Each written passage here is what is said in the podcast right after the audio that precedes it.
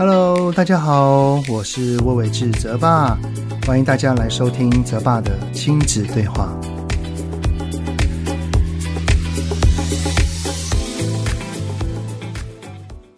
Hello，你们好，欢迎收听泽爸的亲子对话，我是亲职教育讲师魏玮志泽爸。在几周前呢，我们有一个家族的聚会，到场的是从小就非常照顾我的阿姨呀、姨丈啊，还有舅舅们啊。那一次的聚会，我的儿子跟女儿也有一起去。然后现在不管是任何场合哈，只要是我的儿子有跟着一起出席的话哈，全部的人第一眼看到我儿子都会发出个惊叹声，就是哇，你怎么长这么高啊哈！我儿子现在的身高呢，大概可能有一八六、一八七了吧。不要看他现在这么高哦，当时哈，他大概在小学五年级的时候，曾经有测过骨龄，被医生说他的骨龄超前一岁半，最多可能啊、只能长到一百七十五公分。就是如果还是持续这样子下去，没有做任何改变的话，当时哈，我的儿子听到医生这么说，他简直就是哭惨了哈。也因为这样，所以我开始去了解骨龄啊、生长板啊、哈这类的知识。先前呢，亲子天下邀请了黄世刚医师来到我的节目，一起聊一聊，呃，长高跟发育相关的资讯，像是几岁可以开始照骨龄啊，然后生长板要怎么看呢？折手指会影响发育吗？然后在网络上的那一些身高预测的公式是真的吗？以及后天努力去拼身高到底有没有用呢？好，那这一集的内容哈，我相信对于很关心这个议题的家长们呢，肯定会有着很多很多的收获的。所以这一集的主题，我们就来聊一聊后天努力来得及长高吗？基因。影响占多少呢？儿童发育一百零一问。从生活教育到课业学习，爸妈烦心的大小事，就是我们在意的重要事。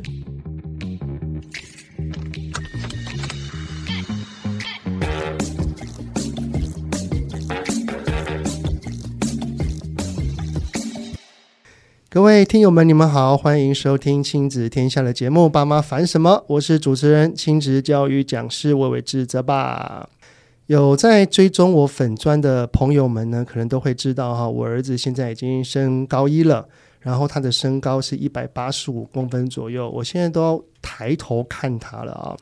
不过呢，不要看他现在这么高啊，他当时在小学五年级的时候，有曾经去照过骨龄，然后呢，被医生诊断出他的骨龄呢已经超过了一年半了。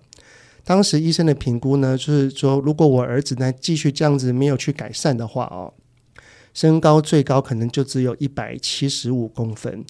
然后我儿子听到之后爆哭哦，也因为那个时候我们才意识到，好像。呃，提早发育是现在许多孩子会面临的状况，而且啊，几乎只要是跟发育啊、身高有关的门诊，几乎都是满诊，要排到好几个月之后才能够去跟医生评估一下。所以这一集呢，我们就来聊一聊跟孩子的发育啊、骨龄啊、身高相关的所有问题。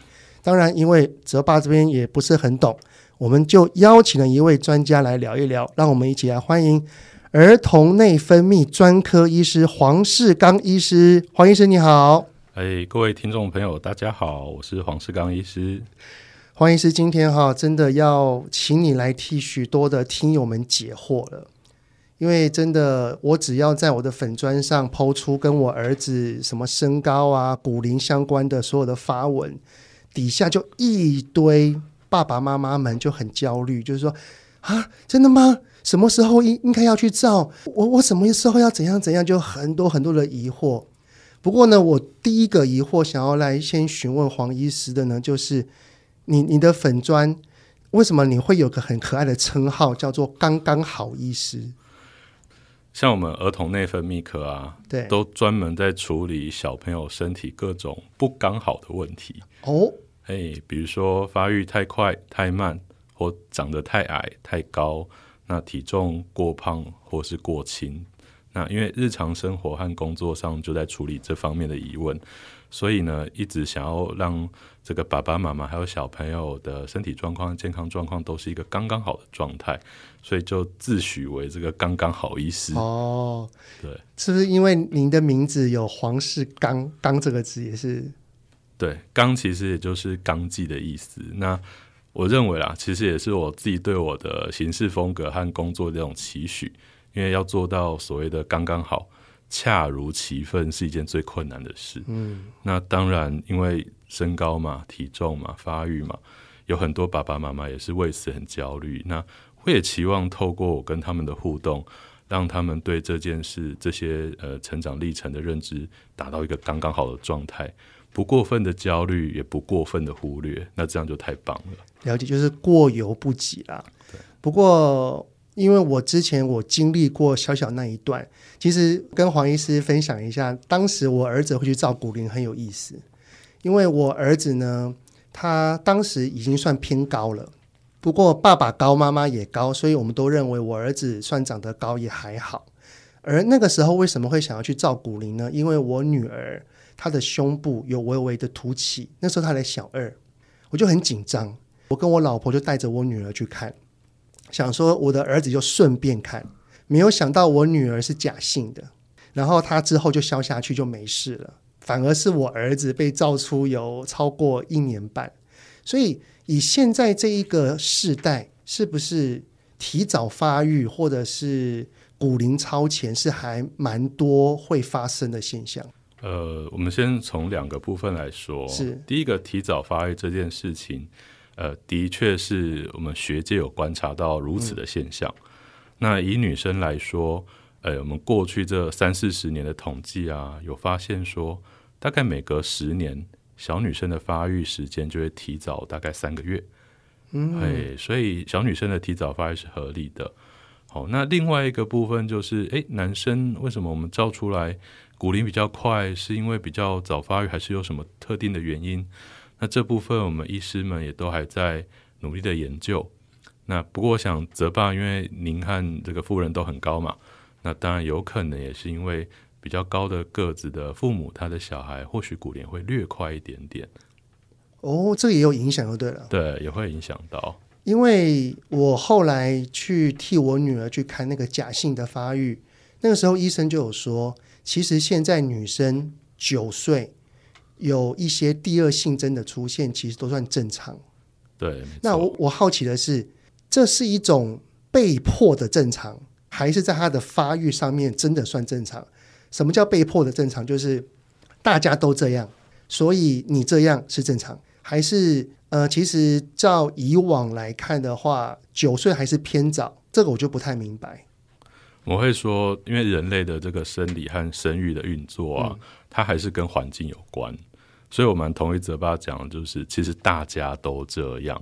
我们真的在临床上看到很多小朋友，他的发育时机，特别是女生，嗯，比妈妈早大概半年到一年。对，那呃，再跟泽爸分享一个有趣的事情啊，其实大概一八九零年代那个时候，欧美女生她们的月经。其实是十六、十七才遇到的，哦，那好久啊，很晚哈。对啊，啊，但是经过一百年来，可能因为世界的这个环境的变化，那特别是营养状况的改善，目前欧美女生的月经也都大概提早到十二、十三岁了。嘿，那我们这个台湾或亚洲区的小朋友，当然也在这一股呃世界的潮流下，那在环境的变化下，我们的这个发育的年龄也都真的是慢慢提早了。所以这个环境的变化的意思，就是包含了营养变充足了。对。那还有什么因素导致整个大环境的孩子的发育有往前提早的迹象？我想营养是最主要的主因，然后，因为我们呃人类其实也是一种生物啊。对。生物的设定就是要不断的繁衍下一代。没错。那我们的这个 DNA 就像城市一样刻在我们的这个身体里，所以当我们的营养够了，身体就觉得说，哦，我要开始繁衍下一代了，就会开始产生发育的启动发育这一件事情。不过我们也不得不说哈，因为呃现在的这些工业昌盛，各种制造人工化合物的产生，也有可能有一些是环境荷尔蒙造成的影响。环境荷尔蒙指的是什么？塑化剂吗？还是塑化剂？它是环境荷尔蒙的一种。嗯，那我们身体里面就有各种各样的荷尔蒙去调控我们身体的运作，包括我刚刚讲的发育快慢。那环境荷尔蒙就是处在环境里面，但是它却有着跟我们身体荷尔蒙很类似的作用，去干扰了我们身体的平衡和正常的运作。哦，所以其实环境荷尔蒙，我们只能尽量的减少它对我们的影响，应该很难完全剔除吧？不太容易。所以，既然现在是发育会提早这件事情是个显学的话，哈，因为环境荷尔蒙嘛，对。那为何还会有发展迟缓、发育迟缓，类似像这样子的？OK，对。那我们讲说发育迟缓，或者是说成长比较迟缓，对。在当代的环境下，其实是应该是比较少见的。以往可能因为营养的状况，所以我们目前在临床上看到发育比较慢，或是真的长得比较慢的小朋友，我们当然就比较会猜想，可能是有疾病或健康的疑虑去造成。所以是从后天造成发展发育迟缓的，可能几率就低了一些，因为现在的营养这一类都还蛮充足的。对，我们会说，哎。这个大家跟着大部队在跑，然后大家都提早一点，哎，结果你比较慢，那你势必是有一些地方我们需要追究原因。嗯，只是在这样子的环境底下哈，我相信许多的爸爸妈妈会想要关心孩子的发育，不外乎就是一个叫身高了。所以刚刚听黄医师有说嘛。孩子的身高可能绝大的部分取决于先天，例如说是爸爸跟妈妈的身高也高，他的骨龄就会往前跑一些。所以，到底后天能够帮助孩子的身高能够增加多少？一般我们会认为，爸爸妈妈的基因大概占七十趴到八十趴左右。嗯，对。那每当我谈到这个问题的时候，刚刚好意思又冒出来了。是 为什么？因为有些爸爸妈妈说：“哇，占这么大的比例。”那算了，我放弃了，不要努力了。是，所以有时候讲的太，就是没有好好沟通好。爸爸妈妈一听到，就觉得说天注定了，那我后天就不要努力，这当然就不好。对对，还有家长听到说，哇，才七八十趴，还有二三十趴，那我要很努力。那当然，在这个努力的过程中，方向如果没有掌握正确，可能就会给小朋友太大的压力。不过我会说，大概呃，我们的身高虽然是爸爸妈妈给予的基因占了大部分，但透过后天的努力，还是有可能呃长得比爸爸妈妈还高。举个大家都知道的例子，嗯、就林书豪，对，哦、林书豪的爸爸妈妈，对，林有到很高哎，大概一百六十，好像不到一百七，对。但林书豪他长到一百九十公分，还是他在美国的环境，我想应该有很大的影响。哦，环境啊，加上他的运动的习惯，对，所以后天还是可以 push 的啦。也就是说，依照黄医师所给的这个林书豪的例子啊，我们的书豪哥要来台湾打球了，恭喜！他的这个例子来看的话，也就表示说，即使爸爸妈妈的身高一般般，依然可以有这个机会，让孩子也是可以突破的。是的，没错。那。以现在的状况来看的话，哈，后天他可以帮助一个孩子，大概有三十趴左右的机会，能够让他去超过爸爸妈妈原本所给予的孩子这个的身高。那我想好奇问一下黄医师，就是在网络上有一个谣传，就是 爸爸妈妈怎么身高，然后什么加减乘除除一除，然后等于是未来，这这个是真的准的吗？这个它是一个参考的点。对，但是我们必须讲的更明确一点点，它只是帮我们设定一个大方向。对，那这个公式呢，其实就是爸爸的身高加妈妈的身高，男生的话我们会加上十二，然后再除以二，就是他将来的可能的位置。不过那个位置也只是一个大略的落点，其实我们医疗上在用，并不是像说，哎，我要像个这个算命线一样。帮你去预测将来的身高，而是要看你说你有没有往那个大方向过去。嗯，对，对啊，我相信应该听到这个听友们应该都算过这个哈，在网络上其实还蛮流行的。所以它只是个依据，重点是我们在后天要如何帮助我们的孩子啊。只是要如果要后天帮助我们的孩子，那可能就要砍一个东西了，那就是骨龄。对，那到底什么时候爸爸妈妈是有需要带孩子去照骨龄的呢？OK，这个应该是我被问到最多的问题了。欸、因为骨龄也是大概近十几年来比较风行在家长口中的一个名词。那我会分两部分来谈。第一部分当然是如果是在医疗上的话。当小朋友真的有出现一些成长发育的问题的时候，才会需要去做这个检查。那像这个问题，可能最显而易见，就是爸爸妈妈最可能发现的，可能会是什么？呃，一个是身高，比如说在四岁之后一年长不到四公分，哦，长不太上去。那第二个是发育太快或太慢，比如说，诶，男生在九岁之前就有发育。或女生在八岁之前就发育了，你说有第二性征出现？是的，第二性征。那这种，我就又回到我们刚刚讲不刚好的状况，嗯，我们就要去做这个医疗上的检查。但是因为爸爸妈妈其实所有的父母想都一样，都会多希望再了解小朋友的成长发育再多一些。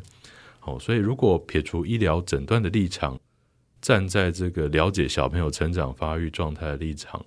目前一些医生是比较会建议说，大概学龄左右，大概可以做一张骨龄，然后做一下基本的评估。哦，就是如果你只是担心，对，想要去看看了解孩子的状况，去照一下也 OK。对，但是如果真的很需要的话，就是在四岁之后，一年长不到四公分，是，或者是男生在九岁，女生在八岁，就有第二性征的出现。对不对？来，各位听友们，我已经帮你们画好笔记了，有没有？这个都是我们，要不然的话，有些爸爸妈妈好焦虑哦。不过，如果大家都在学龄后就立刻去照一下，安心，但是就导致门诊都爆满，会不会让真正需要的人反而照不到？就是要排到两三个月以后。没错，其实骨龄它毕竟还是一个医疗上的检查。那在小朋友真的没有特殊的。这个意料之外的变化，比如说长不太上去又太早发育、太晚发育的状况下，其实是不应该到呃医疗单位去占用到这个医疗资源。那爸爸妈妈还是很焦虑嘛，那怎么办？那我们就建议可以从一般我们手边网络上都找得到的生长曲线图先切入，嗯、那自己在家里就可以做记录。对啊，因为以刚刚有一个依据，就是四岁之后一年长不到四公分，但是。会不会它的生长曲线就是比较偏低？也就是说，他从出生之后，每一年每一年，例如说像体重、身高，他都是在一百趴里面的后二十五趴。他有他的生长曲线，会不会有可能会因为这样？那我们刚刚有讲到说，呃，一年长不到四公分。嗯，那当一年长不到四公分这件事情出现的时候啊，我们就会再看到它的生长曲线就会慢慢的脱离原有的轨道。哦，对，可能原本它都可以维持在百分之二十五，也就是一百个人赢过二十四个人。对，那一年长不到四公分的状况下，它就会它的名次就会慢慢慢慢的往后了，往后了。也就是说，如果我们的孩子他在一年之内长不到四公分，我们可以担心要观察一下，然后越观察发现他怎么越越往后退，哎，那那就真的需要来照一下了。对，没错。那为何？骨龄跟身高是有关联性的嘞，因为我们身高的成长啊，跟我们呃身体所有会变长的骨头有关哦，腿骨会变长嘛。那身体所有会变长的骨骼上面，都有我们讲的叫生长板。对，嘿，那生长板在身体四处都有，手上我们每一根手指头，诶，每一个指节都会变长哦，哦，所以上面其实有非常非常多的生长板。那我们照一张手就可以看到。许许多多的生长板，他们目前的这个进度、成熟的进度，那我们就可以用手的部分去推估全身的成长状况，这样子。哦，等于是照骨龄去看手的生长板，然后去推测整个身体往后的身高。对，大概是这个概念。对，那除了手上我们看生长板外，因为手上我们大大小小的骨头，这样一张相片照下去就可以看到。快要三十个骨头。对，而每一个骨头都会随着小朋友成长发育而有变化。嗯，嘿，那就有很多的资讯，那我们可以去预估他现在呃成长发育到底进行到了哪一个阶段。哦，那这是我个人好奇问一下黄医师哦，如果折手，折手这种会影响到骨头的什么东西吗？这个不会，不会。我们折手发出的那个声音哈，嗯、就是。其实是关节里面那个滑液囊的一些气体去引起的哦。对，那折手会让整个手指头变粗吗？也不至于，也不至于，也不至于。对，好了，扯歪了。很多爸爸妈妈会在门诊问我这个问题，也有哈。然后问的时候，我都会看一下他的颜色，因为可能小朋友一直在折手，他对对对对对。很多的爸妈一定是希望你来，哎，你听医生讲，你听医生讲，不要来整。对，这个时候我就要讲到说，哎呦，让小朋友自己会注意一下。黄 医师很懂得看爸妈的表情哈，微表情的变化。对。哦，那如果说以这样子的状况来看，我想要跟黄医师分享一个很有趣的事情啊。今年年初，我儿子呢，他在学校打球。想要去跳很高啊，去碰篮筐之类的，结果他一个没有注意到，就整个摔到地上去，然后他的左手撑地，然后整个骨折。然后我们立刻去急诊，急诊了之后，我那边等了两三个小时，然后总算去照了一下他的骨折的状况，然后就这边等医生过来告诉我们情形。结果医生来了之后，他就讲一下，哦，你这个骨折是怎么样？然后他就讲了一句话说，哎。你的生长板还没有闭合耶，应该还会再长高啊。对，我们就小小意外的发现到，原来我儿子当时已经很高了，然后他的生长板居然还没有愈合，还可以再更高，这是是一个小小的意外的插曲啊。所以，如果我们的孩子啊，他的确是可以从骨龄的大小去推算他未来的身高喽。对，这个的确是有公式可以去推算。哦，对。那假设像我儿子现在已经十五、十六岁，然后他的骨龄应该也差不多缓慢成长了。是。那他还适合，还需要去照骨龄吗？也就是说，哈，什么时候基本上就是说，哎，算了啦，你不用来看了，没关系了。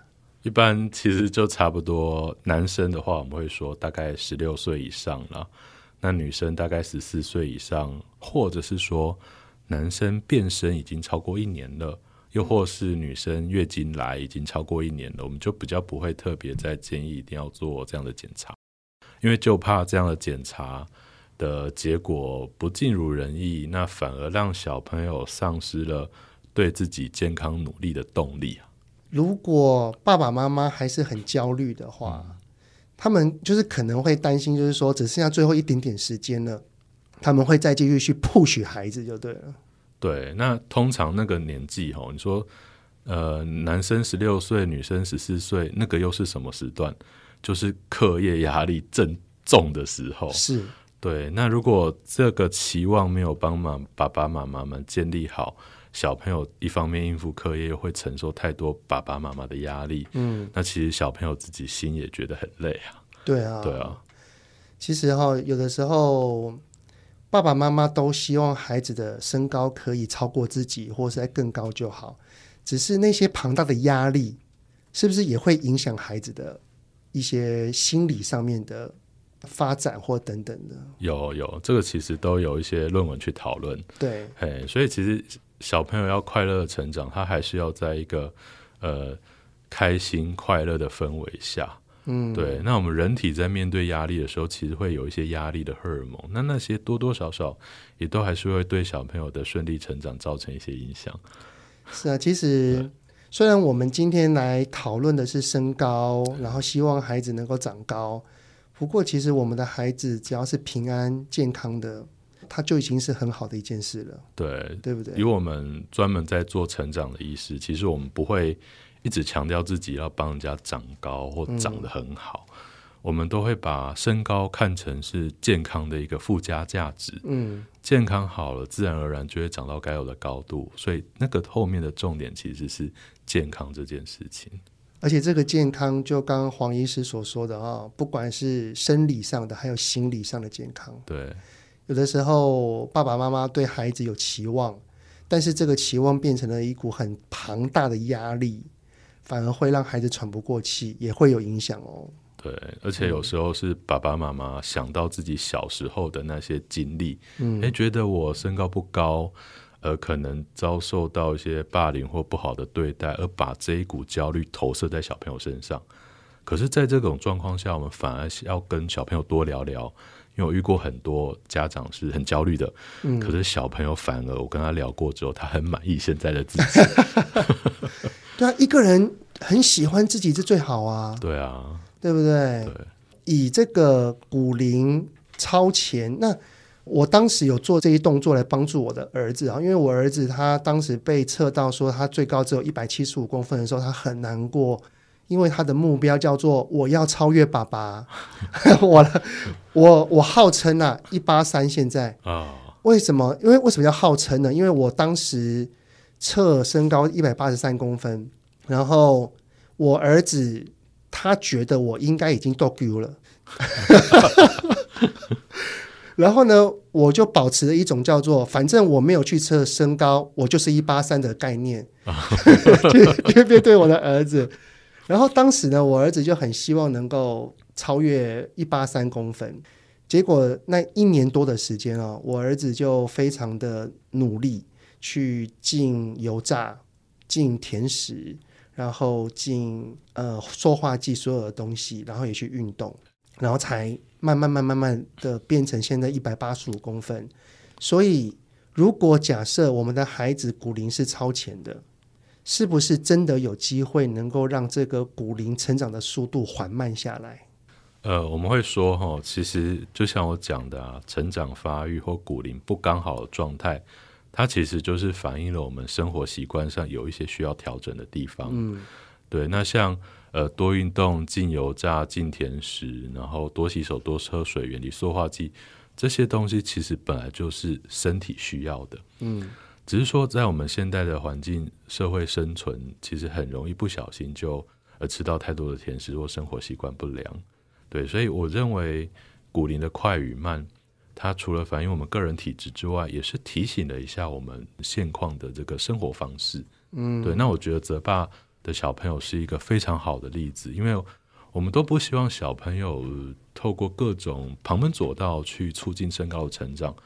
我们希望他对自己做真的对健康好的事情，多运动、多喝水、早睡、摄取营养的食物，最后拿到这个身高。这样他就会扎扎实实的知道自己对健康投注的努力所带来的效果。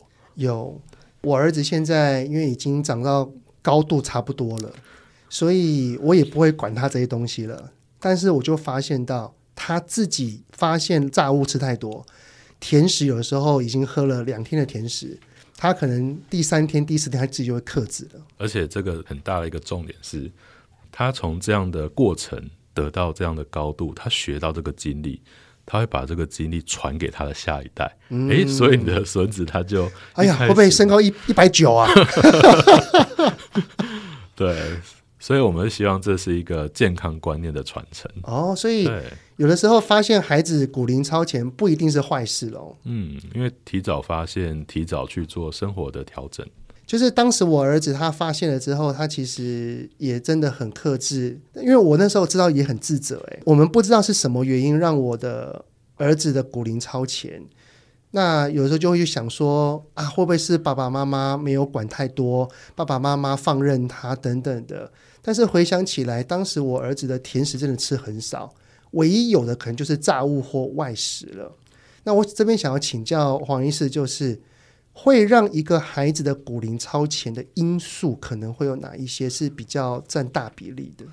其实我们会这样说哦，大多数小朋友的骨龄超前，其实反映了爸爸妈妈给的体质，以及他现在是不是正在一个发育的阶段。嗯，好，因为就如我刚刚所说，诶，爸爸妈妈都很高，小朋友的骨龄可能一照下去就是比年龄多一些些。临床上我们观察到很多这样的现象。那另外就是正在发育的时候，我们的男性荷尔蒙、女性荷尔蒙都会去加速骨骼的成熟，那所以大家会知道会有印象说哦，在发育的时候很容易长高嘛，嗯、其实也是这样的原理。对，那我们一般会把骨龄的快与慢，它其实就是一个范围。一般学界会认为超过两年以上，呃，才是真的的太快了。对，那正负两年都还是我们可以接受的状况。哦，两年以内都还是可以接受的。对，我觉得哈，因为今天要跟黄医师聊的真的是太多了。我们要怎么去帮助我们的孩子去保养或去维护他？我们下一集再来找黄医师一起来分享一下好了。那现在这一集的最后，想要再询问黄医师的就是：如果一个孩子他在成长的历程当中，爸爸妈妈给的体质可能是占着骨龄超前的一部分，但是大概一个孩子他的发育的阶段，平均是几岁到几岁？是目前我们是可以观察出来的。呃，我们先讲开始要发育的年龄。其实我想泽巴会这样问，是因为。爸爸妈妈都怕错过这件事，是的，没错。因为发育就代表要开始抽高啦，那我是不是要认真的去调整运动、养睡眠、饮食？对，那我会这样抓啦，因为这个发育的时机点还真的蛮宽的。以女生来说，在八到十三岁之间开始发育都是合理的。八到十三，OK。对，那男生的话则是九到十四岁。九到十四，对，哦、那大再再跟大家分享一下怎么去抓住最会抽高的那个时间点。对，那以女生来说，就是哎，如果胸部小朋友跟我们讲说胸部痛痛的，乳晕下有一个小硬块，只要发现有小硬块到月经来的这段时间，就是小女生最容易长高的时候。